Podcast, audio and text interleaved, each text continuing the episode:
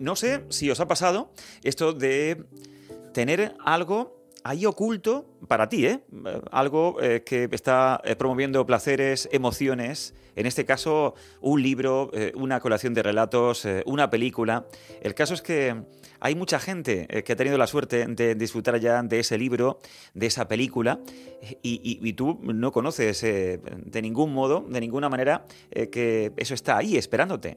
Y a mí, a mí me ha ocurrido con, con Laura Ferrero. Tengo aquí delante su colección de relatos La gente no existe.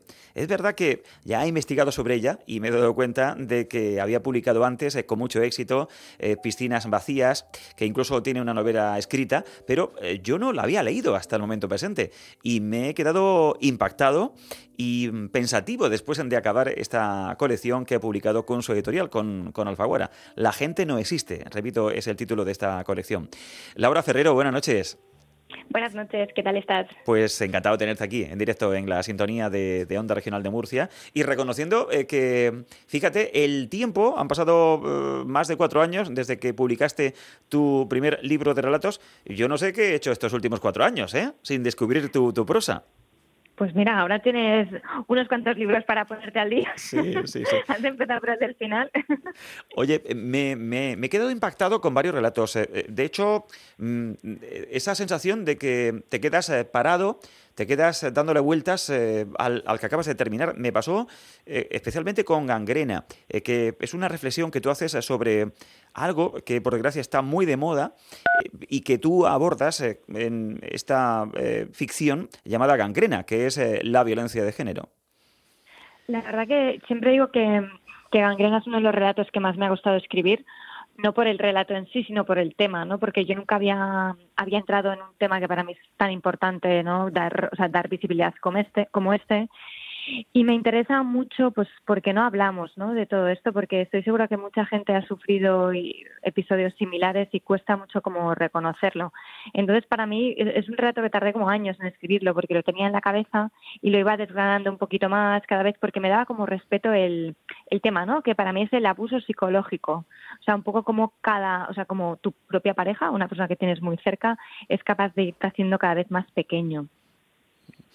Y mm, hay cuentos, desde luego, yo creo que el tono que acompaña estos cuentos es en muchos casos eh, de soledad, la que acompaña a muchos de los personajes, y también, desde luego, el, peso del pasado. Hay, por ejemplo, uno que, me gusta mucho, eh, lo titulas a Candy Crush, que es, parece un juego de casualidades entre dos mujeres, una que escribe historias de otros, y realmente se está olvidando de la suya, la propia.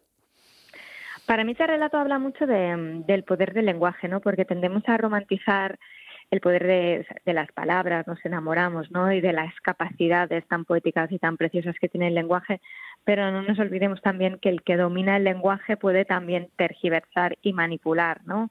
Entonces, para mí, ese relato que tú dices es en realidad, o sea, un poco sobre los usos más perversos del lenguaje, ¿no? Como tú decías, eh, una mujer que, que se dedica a escribir historias para los demás es la protagonista, ¿no? Y tú cuando escribes la historia, pues tú eres la que decide, ¿no? Entonces me parece como un punto bastante perverso. Y eh, también vemos a paisajes en diferentes. Hay un cuento que también me, ha emocionado, que se llama Carrusel. Nos encontramos con una fotógrafa que acude a una ciudad. Eh, tú utilizas las palabras ciudad muerta, una ciudad arrasada por, por el fuego. Y mm, hay que ver cómo juegas eh, con las emociones utilizando las palabras, el inmenso poder de las palabras. Dices que mm, el carrusel un paraíso quemado, arrasado por, por, el tiempo. Y yo creo que es eh, justamente una apelación a la nostalgia, ¿no? De, hecho, la protagonista, el, el, carrusel le recuerda como a un abismo. Bueno, como a esa vida que la protagonista ha dejado atrás, ¿no? Yo creo que cuando entra en aquella, en, en aquella ciudad muerta, ¿no? Y devastada, quemada por un incendio, piensa en sus propias ciudades devastadas, ¿no? En todas las ciudades que a las que ya no podrá volver, no porque la ciudad no exista, sino porque la persona que era ella ya no existe, ¿no? Es un poco sobre aquellos paraísos perdidos que decía Proust, ¿no? Que son los únicos felices porque ya real, porque no tenemos alcance, ¿no? Porque ya ya no estamos ahí. Mm.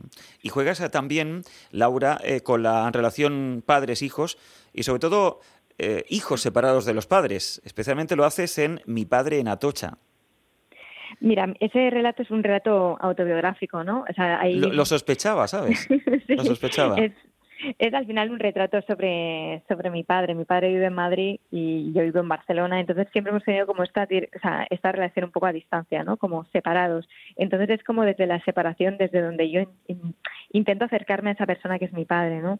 Porque si te fijas en estos relatos está lleno de, hijos que se acercan a los padres, pero tratando de ver quiénes son esas personas, ¿no? Quién es el hombre, que es tu padre, y la, la mujer, que es tu madre, ¿no? En plan, qué es lo que querían, qué es lo que soñaban, ¿no? Porque a veces creo que madurar es eso, no quitarle las máscaras, ¿no? Y a, los a los padres para acercarnos verdaderamente a las personas que son. Mm. Son historias bien distintas, desde luego eh, cosidas eh, por la prosa de, Laura Ferrero, y me, he quedado también con, uno que, me ha gustado mucho, que es eh, Don't Cry Madame, con la llegada de un caballo a un hospital. Esto, mira, siempre lo cuento, es, como un poco un tema que me venía como muy grande, ¿no? Porque en realidad yo es como si en todos mis relatos, pues estos son los vínculos, las relaciones familiares y tal, pero de repente en este, en este relato aparece como un caballo que tiene como capacidades curativas.